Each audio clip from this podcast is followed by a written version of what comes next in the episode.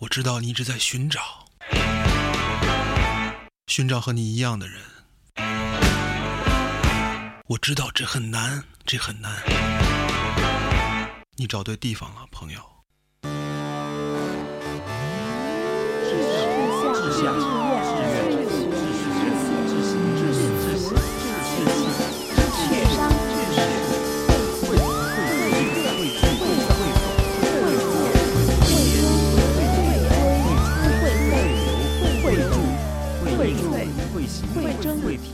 志趣相投者的狂欢会，智慧广播。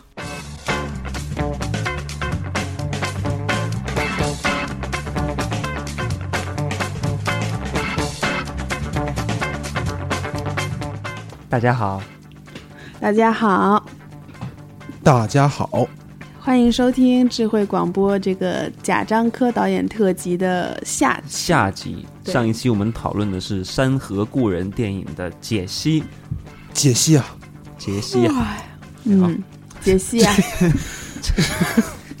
剪不剪？没法录。不剪就别剪，算了。别剪，别剪，接着录。嗯，挺自然的。这期我们就是主要把重点放在贾樟柯导演这个晚上在 BFI 的这个座谈会的内容。对，贾樟柯，我们我们刚刚不是刚刚啊，就是刚刚。上一期。对。上一期我们对。聊之后讲到了，我们只这个贾樟柯导演的《山河故人》电影放映完之后，我们跟贾导是在这个伦敦唐人街的街口啊，湖的对面嘛，对，在他湖。啊，不是库 K K U 哦，对对对，那个吧嘛，那个 bar 对，在他在等那个保姆车的时候，我们跟他聊天了。对，然后聊到最后的时候，他说一句什么？就晚上见。没错因为因为他知道唐老师是我们两个的随朋友嘛，行嘛，对。对对对，然后我们两个也也拿也拿到票了，当时照面儿跟他对，跟他聊天也聊的，因为也也也找他签字热，火朝天，对对，嗯，你还跟他聊这个配乐与剪辑的问题。聊了很多，学了学了很多东西。对。嗯，贾贾贾导就是有求必应，呃，倾囊相授。对啊，我都没怎么说，嗯，我说我就做声音，说到这个，说到这个保姆车已经停下，然后嗯。旁边的助理在催了啊，贾导走了，啊，对啊，都不还是还停口啊。依依不舍啊。是，就说，哎，这个这个，咱们下回接着聊啊，哎，嗯，接着聊，接着聊。很晚上见。我我的嗯感觉还晚上见。是很平易近人。对对，主要是我觉得可能是做地下导演起家的这些导演啊，会有一种很强的与人交流的欲望。对他们本身如果没有那个欲望，也不会去搞创作。，对他们不像是第五代导演，现在大多数已经走上神坛了，嗯，自己可能也把自己捧得还高高的。手握着巨大的资源。没错，嗯没错，就跟一般的观众距离拉远了。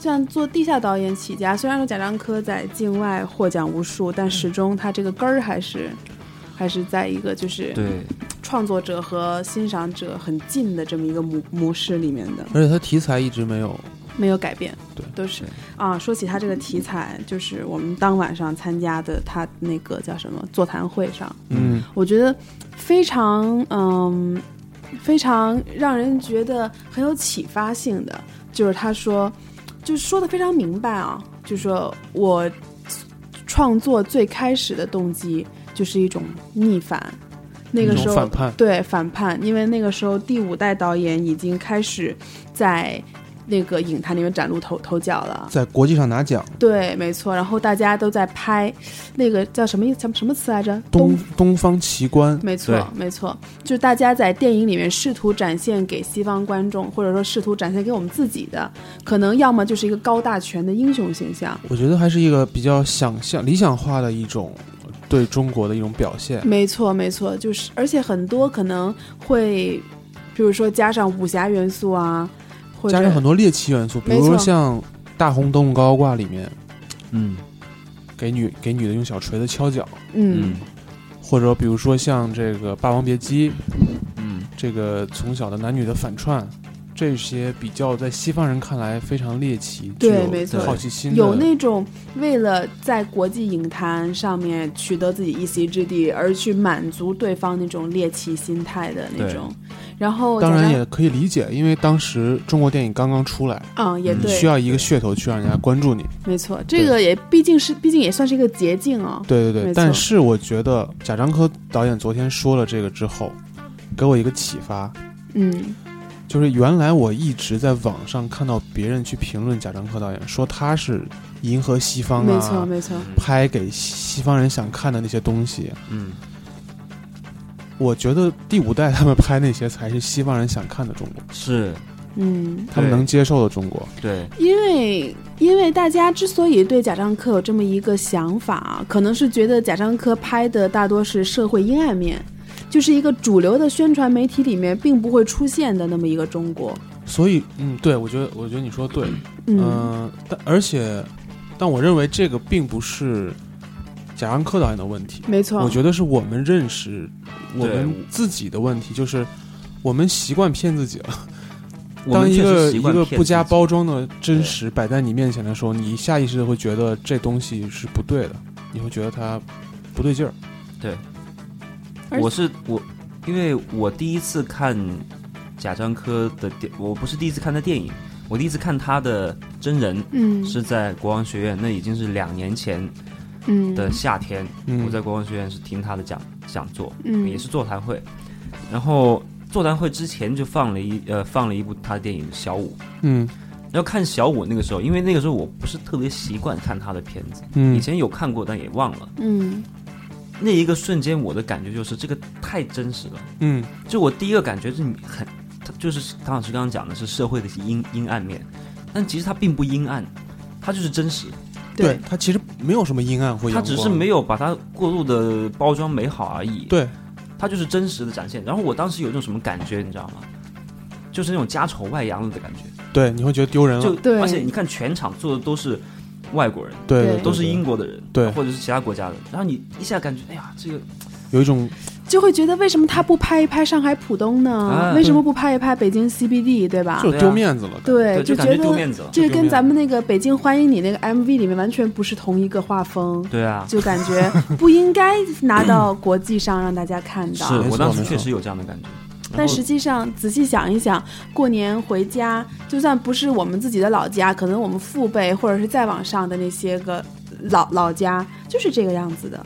都不用，就就是我奶奶家那村儿就这样了。中国大部都是这样子的，对哎你想想，中国百分之八十的人口是农民，对对，所都在城镇，对啊，而且我觉得这种最本真的这种人人性的冲突，其实就是历来就是戏剧创作的一个最直接最原始的素材一个灵感和素材，没错。我们之所以我们中国现在很多电影避免在这个上面去刻画，其实也跟我们的审查制度有关系。嗯，所以这个它是违背了真正的创作天性的，对，没错。所以这个要是再说的话，又讨论到政治问题了。呃，我我就是说他他这种态度，嗯，所以其实他当时在讲他的那种反叛的天性的时候，我非常赞同。嗯我之前在我的学校里面，就是老师跟我们讲音乐创作的时候，他会讲到人创作有两个源泉，一个是极度的美好，嗯一个是极度的顺从。就你对现现在这个环境感觉非常的舒服，嗯就像李白写“床前明月光”一样，他是感觉、嗯哎呀，这个景色非常好。太喜欢了，一定要表达出来。然后，但是有一种是极度的反叛，就是你嗯觉得、就是感觉不舒服，但是他你就就是要把自己太那种那种东西说出来。就摇滚乐嘛，对嗯，说唱嘛，对啊，是你少了任何一种这种，就少了“极度”这两个字，都不是就没有创作动力。对，没有动力这，就是为什么你说你让我写说唱歌词，我写不出来，因为还没有气在里。因为我没有对我我我觉得没有情绪要表达，我觉得过挺好的，是富足啊，挺安逸的。是不过当然在富上，主要在足上。像现在，我觉得吧，就是我想说，嗯呃，其实并不是说，我觉得现在的艺术创作，并不是说任何，也也不是说每一部艺术创作都是用极端的情绪催生出来的。对，就甚至甚至是贾樟柯他自己，他最初的像小五那样比较早期的作品的时候，我能感觉到他那种情绪的存在。但是现在的作品越来越看，感觉他是越来越适中，他越来越我觉得是一个趋向 趋向理性的过程，是他走向更深层次、脱离了情绪而去表达自己的思想的过程。就这一部《山河故人》当然是如此，但是天天注定啊什么之类的，天注定。还是挺嗯，有血性的。他是想表达暴力嘛，没错。他，自己说过，对，而且包括这部《山河故人》，他也是想表达暴力，但是是冷暴力。是他的他的意思是说，他在他这个年纪回头看了看这些年我们经历的巨变，嗯，真的可以用巨变来形容，尤其每个中国人都能感同身受。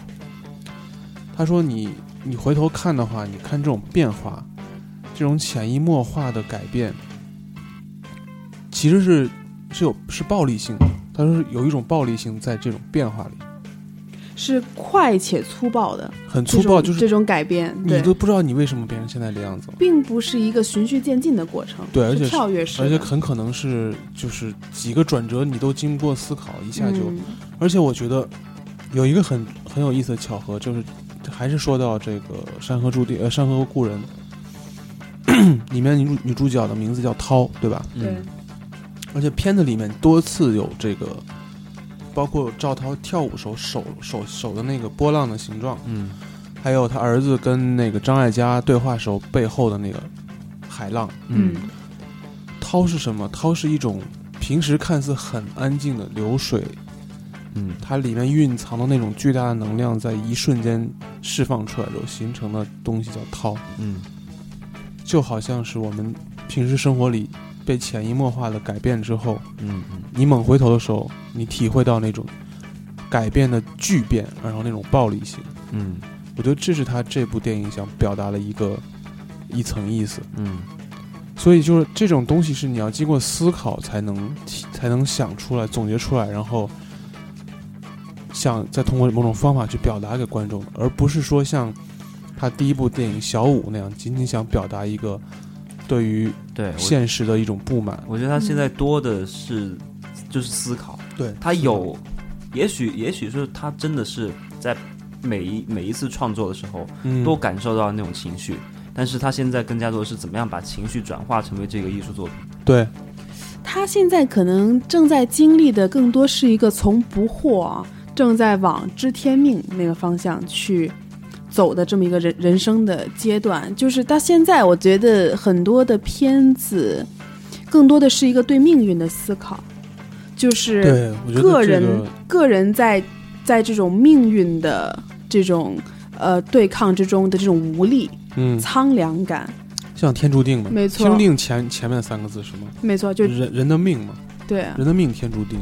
然后再包括现在这个，也是一个个人置身于社会的变革之中，每一个人支离破碎的呃支离漂漂流啊，对，漂流漂泊的漂泊，对对，所以就是又回到贾樟柯的这么一个创作美学啊，他就是说我们每个人个人的生活、个体的平民的生活，它虽然外表看起来是破烂的，我想我本我本来想想说朴素，但很多时候它展现的真的是很破烂的这么一种生活，看起来一点都不美。嗯。但是在其中呢，可以看得出来，他正在挖掘的其实是生活之中最本质的那种美。对对他自己也说了，这是这种东西是有美学价值的。对，所以也也是进一步的，就是说能够感觉到他是很讨厌那种塑造出来的那种形式的，英雄形象，或者是没错，嗯，或者像现在其实很多现代的中国当代的电影，能够看得出来，好多中国也开始呃发展一种流派，叫做小鸡电影。小鸡电影，对，就是哪个鸡啊？鸡就是吃的那个鸡啊，哦哦就是 shake movie，嗯 shake movie，就是可能是现代生活年轻男女的生呃，可能生活的困惑呀，或者情感的困惑等等那种很很轻松的那种电影。嗯，然后像白百合等等，就是其中女演员的翘楚。你一说嗯白百合，你就能感觉到她所演的那一系列的电影的那种定位。我觉得贾樟柯的电影跟这一种呃，现在新新兴的这种描描写现代生活、中国当代现代生活的电影是极大的反差。那种那种电影，它的内在是空洞的，那种电影它没有任何思考。那种电影给我的感觉就是一个梦，对，我觉得对对对，我刚刚就想说，就是梦，就是大家可能上了一天班儿，然后挺累的，对。完了之后花个五十块钱、八十块钱去电影院里面放松一下。头脑按摩、有一个心灵的马杀鸡。马杀鸡，对，但是那一种咱们不能说它不叫电影，但是过了十年之后，注定是要被遗忘的。可能是叫电影，但是是只是会动的画儿，我感觉。不能不能够说是有多少艺术价值的，没错，，我觉得作为一个商品，它是有存在的价值的，对，而且商业价值，而且市场一个健康的市场需要各种各样的产品去填充它。问题是我们现在我们的市场这样的产品是占主导的，像《小时代》这样子，就外表真的是极度华丽，可以看得出来，它跟《山河故人》放在一起那种对比，让人简直怀疑是不是同一个国度所所出产的，因为它在里面所反映的中国人的生活是那么的。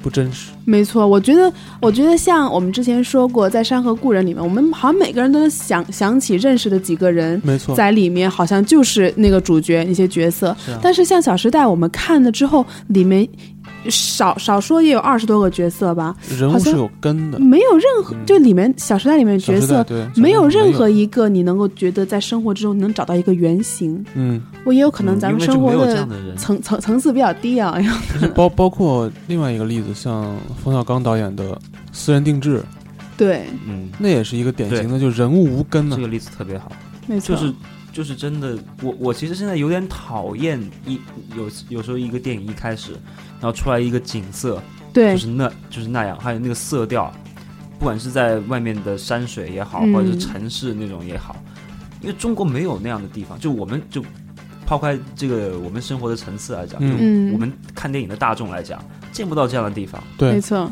就看不到嘛。这跟咱们一出了电影院之后看到的景象是截然不同的，而且可能咱们可能跑一下题啊。你说起冯小刚那个私人定制，我觉得在好久以前的甲方乙方嗯，看里面的角色，我是感觉到那个角色我是认识的，但是现在同样的剧本、同样的素材，过了过了这么多年之后，拍成一个私人定制，就变成了一个没有根的剧本，没有根的一个文化作品了。嗯，可以看得出来，导演们本身他的价值取向也发生了很大的变化。我觉得在那个身在环境中的导演是最敏感的，对，嗯他能第一时间感受到那市场的反馈，就是什么样的电影挣钱，什么样的电影不挣钱。对，尤其像冯小刚拍了《一九四二》，拍了《集结号集》，结号，拍了《唐山大地震》，他肯定很明白观众想要什么，什么样的电影会卖钱，啊所以他才拍出了私人定制。所以所以，我觉得我们电影在那个商业上面在进步是没错的，在对对，没错我觉得，艺术价值上面在退步也是很很很令人遗憾的。对对，就是应该是两两条线共同发展的，但是嗯好像另一方面总是做的不太够。是然后一说起这个美学的变化，我突然想起来，在那一天晚上，贾樟柯导演说过，就是我们现在在看电影的这个终端呢，发生了质的变化。嗯，以前我们看电影，其实就算是我们父辈，我们或者我母亲，他们那一代的人看电影是什么？就搬个小板凳儿，然后在一个露露天天的院子里面，什么大在大大学校园里面啊，或者是在院儿里面，没错。完了之后，呃，搬个马扎儿就跟着一块儿看电影。对，但是现在是正反面看，啊，没错 没错，有的时候反面的人干点什么，还能还能看呢。投射到那个荧幕上。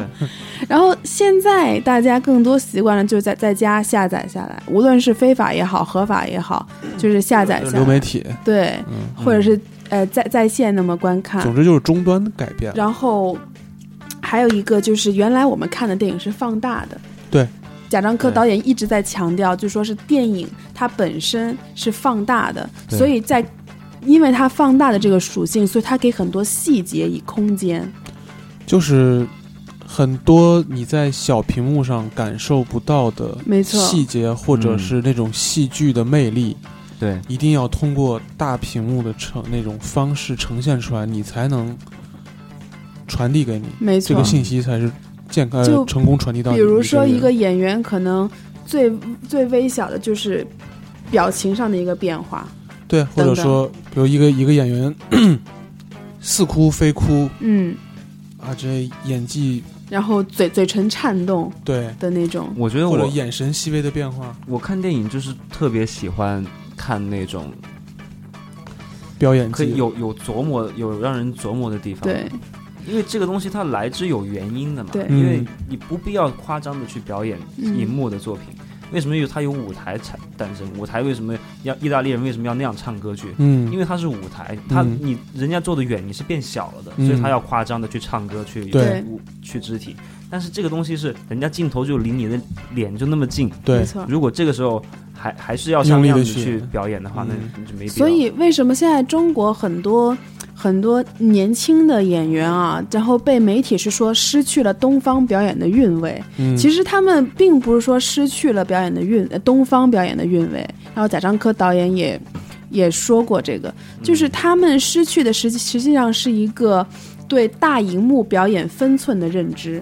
他没有一个感觉，对，就是因为可能他们自己本身在看电影的时候，也是从 iPad 啊，或者是电脑屏幕啊，或者是其他各种各样的终端上面数嗯数字终端上看到的，所以他们并没有机会去体会，就说这自己这种声嘶力竭的夸张性的表演，到到了大屏幕上是怎样一种灾？难性的后果。对，就像我觉得《建国大业》里面演的最好的是冯小刚，对，拿捏的很到位。对啊，所以这个也是为什么我们现在看到很多年轻一代成长起来的演员，好像总感觉比起老演员少了一些味道。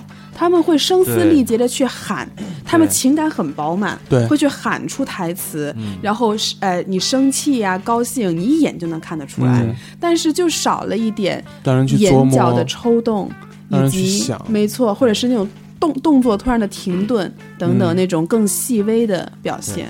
哎，之前那个张艺谋导那个巩俐跟陈道明演那个叫什么来着？黄金甲吗？哦，不是陈道明，两个人呃，活着。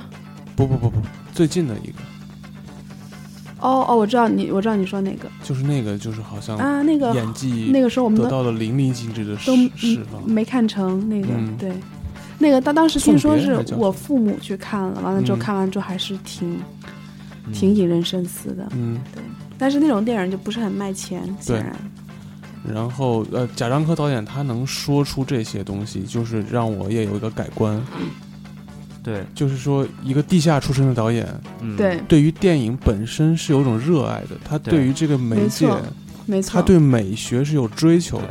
确实是对美学，而且刚刚尤其讲讲起这个演技的这个问题啊，嗯。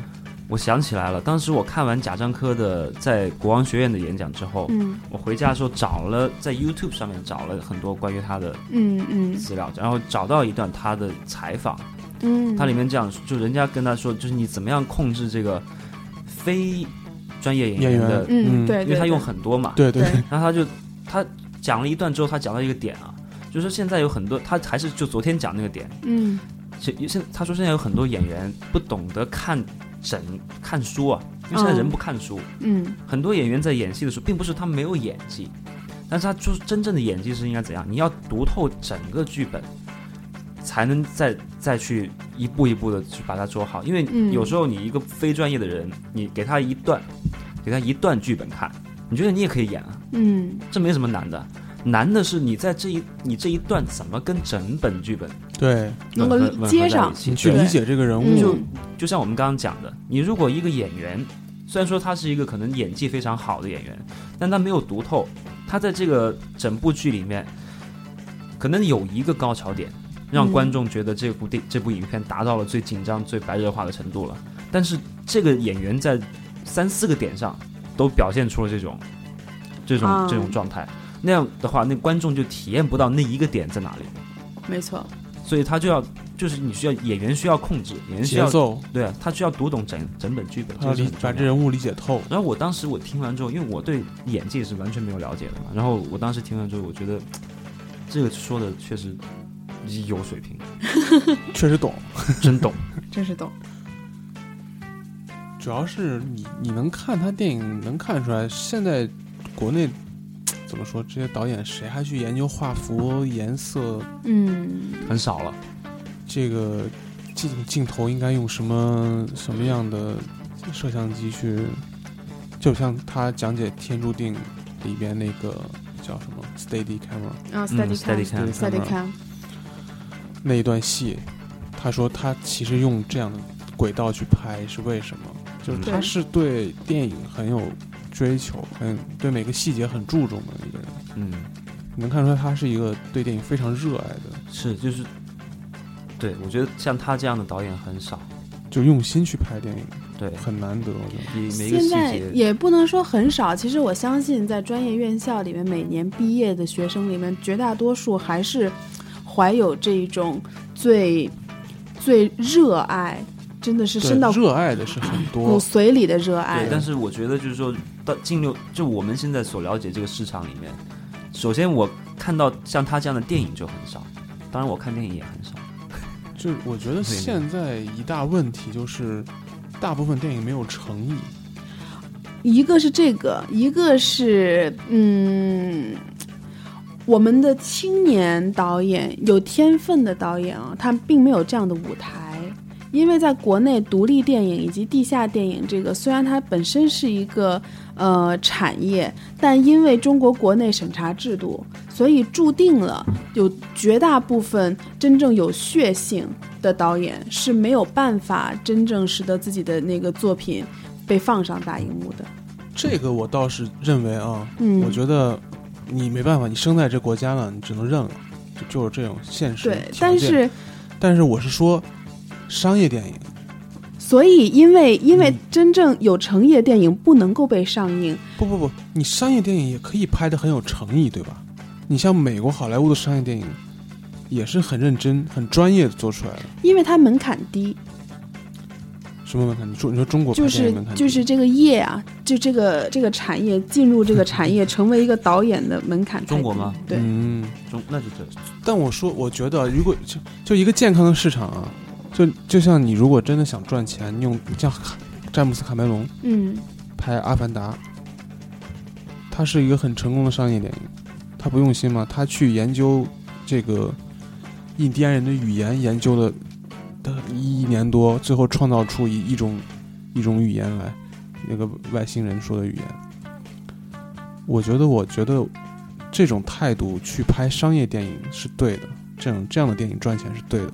但是现在中国很市场上充斥着很多，我觉得都不应该被称之为是电影、嗯，电影的这种东西，就是一段视频，剪吧嗯剪吧就扔上来了。我觉得这本身是一个，而且这样的电影往往很卖钱。因为我觉得国内它没有这种市场导导向机制，因为市场如果本身是成熟的，观众如果不是傻逼的话，它呃这种骗钱没有诚意的电影，自然会口碑上面、票房上面得到损失。嗯但是中国国内的观众，他需要的是噱头，需要的不是质量，嗯，他需要的是，比如说上映的时候，这两个导这两个演员如果之间有点什么事儿，哎，我就我就想去看一下嗯这个表演里面是不是能够而且捉到很多人的蛛丝马迹心态很扭曲啊。就是我我在网上看完评价之后，我觉得这肯定是一个烂片，嗯，我一定要去看。对，嗯没错。嗯嗯说白了就是咱们这个电影市场，一个是市场本身，市场经济所具有的所有传统，在我们这里它并没有一个很好的。不能说传承，因为咱们压根儿就没有这个传统，所以我们正在慢慢的在形成这样一个市场，但我们现在还只能说是在成型的过程之中，并未成型。还嫩，所以大家没有就审美上面没有太成熟的一个体系。我是觉得吧，观众没有审美也就罢了，这个从业人员没有到职业道德到这个程度，真是令我发指。这个就是跟中国很多其他的行业，你对。可是你想想看，嗯，你随便一个怎么着都能卖钱啊，随便糊弄一下就能卖钱，然后每一个去拍呢？每一，个从业人员他的那个艺术生涯是有限的，嗯，那我为什么不不多挣凑合点钱啊。凑合，完了之后多挣点钱呢，对吧？对，咱们这这个我能理解。咱们这社保机制又不是太完善。我我我只我作为他个人来讲，这个是可以理解对的。我只是就是说对这种现状表示很失望，没错很失望。确的确，然后也有很多，就我们也看到很多，以前也有，早期也有，近几年也有，就很多中国在各个文化行业的人，如果是有点水平的，都跑到国外去，嗯，就都愿意到，因为他如果他更早看得清楚，他就更早走。嗯，那么这个情况就变得，我们就剩下一个恶性循环了。对，就是越越来越多的人才跑到国外去，人家有有很多地方他竞争比较激烈，嗯可，能这些人才到了国外之后也并没有混得特别好。获得获获得很大的认可。嗯其实他那个能力在国内其实应该是很顶尖的，对，但是他走了，嗯，对，所以这个是很可惜的一件事情。就是我觉得对于真正热爱电影的人来说，这是很痛苦的一件事。对，就是你看到这个现状，你如果真的在乎电影的话，我觉得咱们现在很多艺艺术市场的这种从业人员啊，他更多的心态其实是揣着明白，但是啊对，都都又要把姿态放下来，对对对对然后去讨口饭吃。对，你没有办法。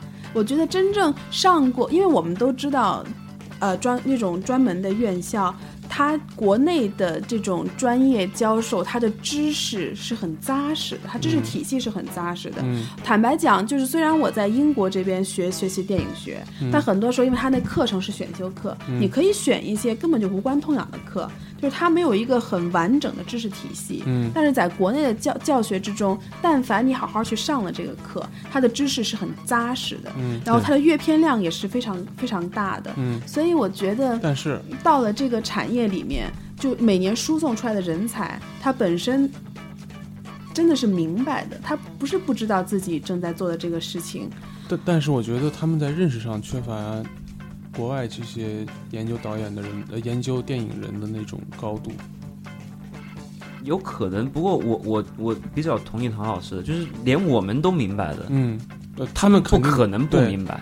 就我我是这样觉得的，但是就你别说哦，做那种我们所谓的烂片、嗯，烂歌、烂什么烂什么的，往往都是都是往往往往都是水平很高的人去做的，对，因为因为他们最懂，嗯，他们最知道你要，你但是他们必须要向市场妥协，也是混口饭吃，对。没错。所所以以这很悲哀嘛。嗯这是那是确实没办法。你宏观上来看就是一个悲剧。就像前段时间跟某乐队吉他手聊天，他说我恨我现在弹的这些东西，但没有办法。但，是是的，对。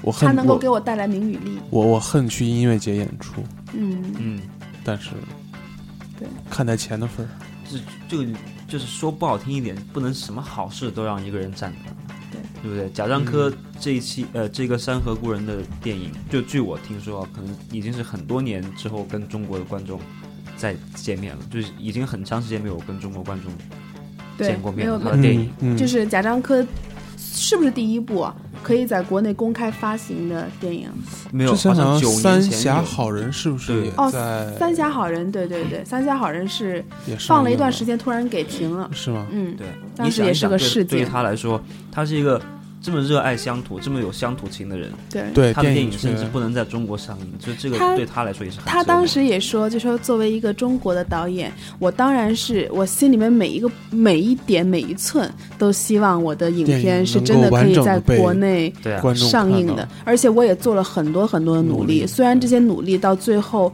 可能是证明是徒劳的，但是我每一次拍出一个电影来，我都会去做这样的努力。然后我可以做到的，仅仅就是不被这些困难所改变我的初心，嗯，不要在拍的时候就想怎么样可以送，可以比较容容易过审，而是呃自由的创作，到最后再去嗯进行尽人事知天命的这么一个。与国内某大岛形成鲜明之对比。我觉得与国内若干大岛都还是有有与某大岛特别之呼应。姓开开头字母。J J 姓大岛哦，我以为你说 C 姓大岛呢。，J 姓大岛哦，，C 姓大岛早就 嗯。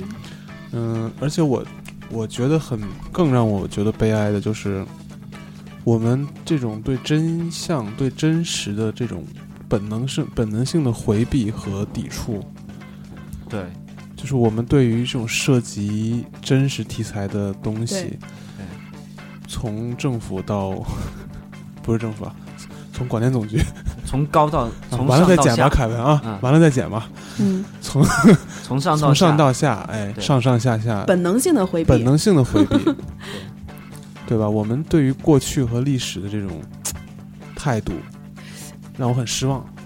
其实我想一想啊，就虽然说咱们看了《山河故人》嗯和看了贾樟柯，因为我们知道我们对他所处的环境感同身身身身受，嗯我们有着得天独厚的理解优势，所以在《山河故人》看的时候，我能看的，嗯嗯嗯，泪流满面。嗯完了之后，在听导演剖析自己的创作历程的时候，感觉到非常的感动，受到震撼。嗯但我特别特别怀疑，外国的观众看《山河故人》的时候，会不会有我们这种我情我觉得肯定是？打折扣。我觉得不会，对就像昨天他放那个 Walter 那个对拍的《摩托日记》，对你如果不懂西班牙语，或者你没在拉拉美生活过很久，我觉得跟看《魔戒》没有什么不一样。你你不知道那个东西，对啊说出来是一种什么样的定位。对对对，确实是你就不懂，对没有概念，就像就像比如你刚来伦敦，人家用一个 Cockney 的口音跟你说话，你也不知道这意味着什么东西是什么对啊一种文化背后对的。所以就我觉得老外看，他还是当一个，就像老外看《卧虎藏龙》，他们不会觉得，呃，张震的小虎很出戏。没错没错，他们就觉得嗯，就是另外一个东方面孔，然后对对所以这也是挺有意思的。不过我感觉这就像昨天我们见到了这么多吧，嗯这么多的本地人或者是其他非中国人嗯在场的，我觉得他们既然去看贾樟柯，而且就据我感觉，好像在场都对他有一些了解，嗯。所以如果是对他的电影比较感兴趣或者有研究过他的，一般来说应该还是会有感觉的。嗯，我我觉得就是因为我看了两篇《山河故人》，就是在戛纳时候外媒的影评，嗯嗯。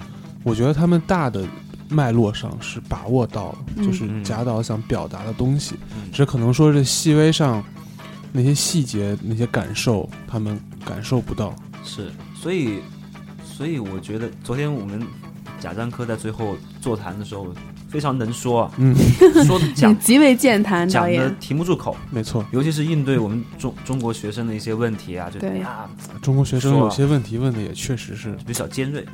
太尖锐了，对。太太尖锐了，真的。我觉得就 我八卦。今天聊完这些，我是我有一个感觉，嗯。如果是我，嗯。对刚刚我们我们想他的电电影不能在中国上映，对他来说这么折磨，而且刚刚我们说。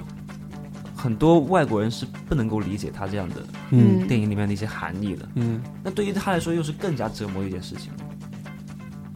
你想一想，就是我我没有拍出来真正的人能懂，我我拍出来的东西最能懂的人，他们看不到到，看不到，然后看到的人看到的人其实并没有办法完全理解我其中表达的嗯对，情感。是是很折磨的一件事情。所以，所以他昨天在那个场合，对于在英国的中国人，应该是格外外的热情格，外热情。对对他有格格外的亲切感而。且我当时就跟赵涛说，我看的泪流满面的时候，赵涛说：“哎呀，真的啊，不容易啊，不容易啊。”就说他就说，呃我们他们经过这么多电影节，然后所有的外国的影评人都是从什么摄影技巧等等去评论这个对，但是真正有这种情感的共鸣的时候，我跟他说，嗯我我看哭了，我真的感觉到很有共鸣的时候，我觉得赵涛还有我希望他晚点可以转达给贾导，因为我当时忘了跟贾导说，但是我跟赵涛说的时候，赵涛眼里面是非常欣喜的，就觉得，终于有真正情感上的共鸣。他们那种经历对，而且，你像贾导肯定感觉到，哎呀，终于沟通成功了。没错，我憋了一肚子话，对。有人听了，那种感觉。对，太不容易了。那肯定哎，在这里插播一个一个八卦啊，就是昨天我们在《山河故人》的那个放映现场的时候，在观众交流的时候，有一个观众也问到了，就说《狼图腾》跟、啊跟《山河故人》两个都表现出了两个剧组都表现出想要送审奥斯卡最佳外语片的这么个意图。嗯结果呢，昨天啊，今天还是昨天啊？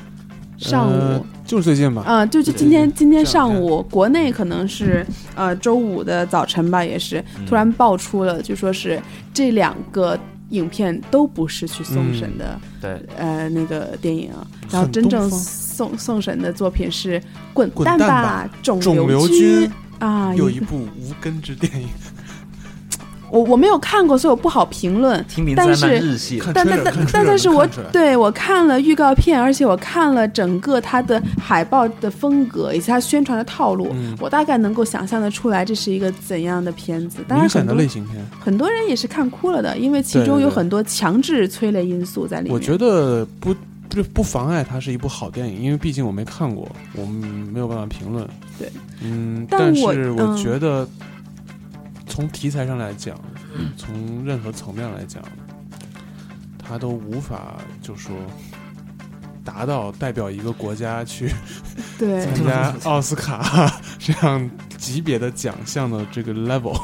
对，可能我觉得《山河故人》和《狼图腾》这两部作品都有它的厚度，有它的深度在，是可以回味咀嚼的。嗯，但是《滚蛋吧，肿瘤君》这种过于定位过于青春的，这就是一个艺术品跟一个商品的区别。对、嗯对，对。就是一个大大众艺术产业的商品产品出来的但是。从这个事件，从这个决策上，我又看出了这个很东方的一面，就是嗯。当我们、我们面临着两个非常好的选择的时候，对。但无法做出有担当的的决定的时候，嗯。我们会选择一个看上去没有那么合理的 C，对，对就说是反正我两边也不得罪。都不得罪。对啊，嗯，会做人，会做人，中国人会做人是出了名的嘛。哎，对，我们特点。